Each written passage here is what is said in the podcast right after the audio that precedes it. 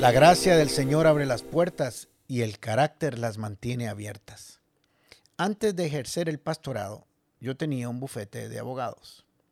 Toda actividad empresarial de servicio es complicada ya de por sí.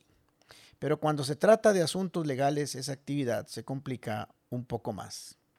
Las personas que buscan los servicios legales generalmente lo hacen porque tienen una necesidad, un problema que requiere de una urgente solución y todos tienen prisa. Uno sabe que esto es parte del negocio y de eso se trata, atender al cliente y ayudarle a solucionar sus problemas de la mejor manera posible. Pero cuando esta demanda es muy alta, llega a cansar un poco porque esa demanda supera el tiempo con que contamos y el recurso humano ya no tiene más manos. Entonces, cuando llegamos ahí, comenzamos a hacernos algunas preguntas debido a esa presión o a ese cansancio. ¿Será esta actividad en la que estoy ahora en la que quiero seguir el resto de mi vida?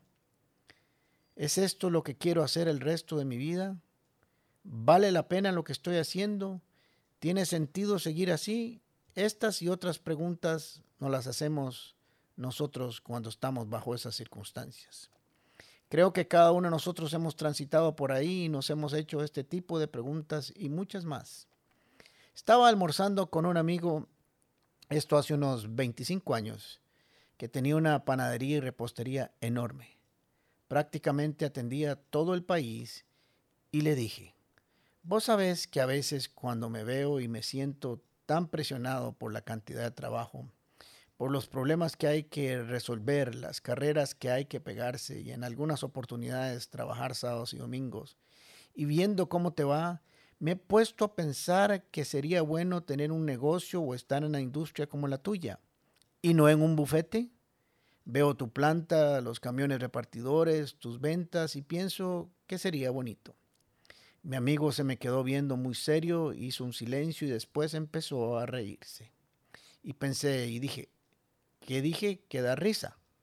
Él me contestó y me dijo, vos sabés que un día de estos estuve pensando que por la cantidad de problemas que tengo en mi negocio, con los pedidos, los distribuidores, asuntos de producción y repartidores, me dije que sería bonito tener un bufete como Alejandro para no tener estos problemas, veo que le va muy bien.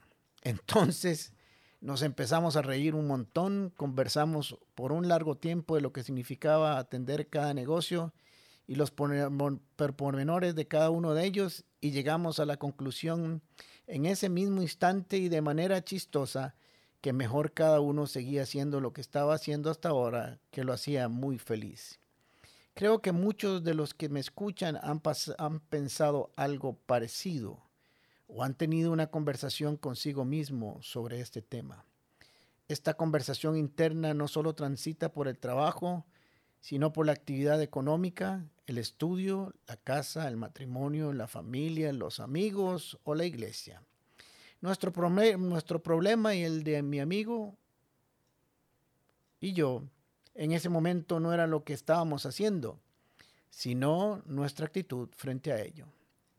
No estábamos encontrando contentamiento y gratitud por lo que teníamos o hacíamos, lo estábamos pasando por el filtro equivocado. Así pasa muchas veces. Vemos el matrimonio del vecino, su familia, sus amigos, su casa y pensamos que sería bueno tener o hacer lo que ellos hacen. Pero no es así de fácil. Recordando ese almuerzo y esa conversación me puse a pensar que así pasa muchas veces en nuestra vida. Por alguna razón siempre vemos el pasto más verde del otro lado de la cerca. La razón de esta visión es porque solo vemos una parte de la fotografía, una parte de la finca, la parte verde que limita con la nuestra. Pero no nos preguntamos si fuera cierto que efectivamente es más verde, ¿por qué está más verde? El problema no está en el pasto, está en el que lo cuida y cómo lo cuida. Deberíamos preguntarnos cuál es el costo de tener así el pasto de verde y si estoy dispuesto a pagar el precio para que se vea así. Cuando perdemos la visión nos cuesta encontrar contentamiento de lo que tenemos o hacemos. Claro, no tenemos acceso a la intimidad del vecino, no conocemos sus problemas ni sus luchas y solo vemos la parte que brilla. ¿Por qué hoy mismo no te tomas un tiempo para pensar? ¿Por qué no encuentras contentamiento en lo que estás haciendo o viviendo? ¿Por qué no encuentras satisfacción en lo que tienes o por lo que tienes en tus manos? Tal vez te darás cuenta que el problema no está en lo que estás haciendo, sino por el filtro donde lo estás pasando. Debemos estar contentos siempre en todo lo que hagamos o hacemos.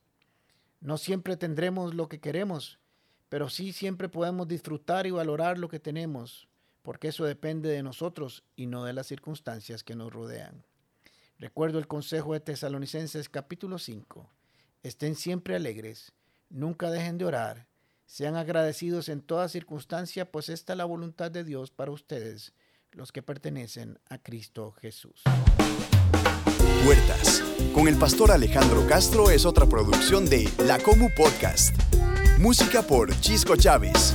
Temas de Luis Fernando Caravaca y voz adicional de Jorge Vindas. Y si no lo has hecho todavía, suscríbete a Puertas del Podcast en Spotify o iTunes Podcast.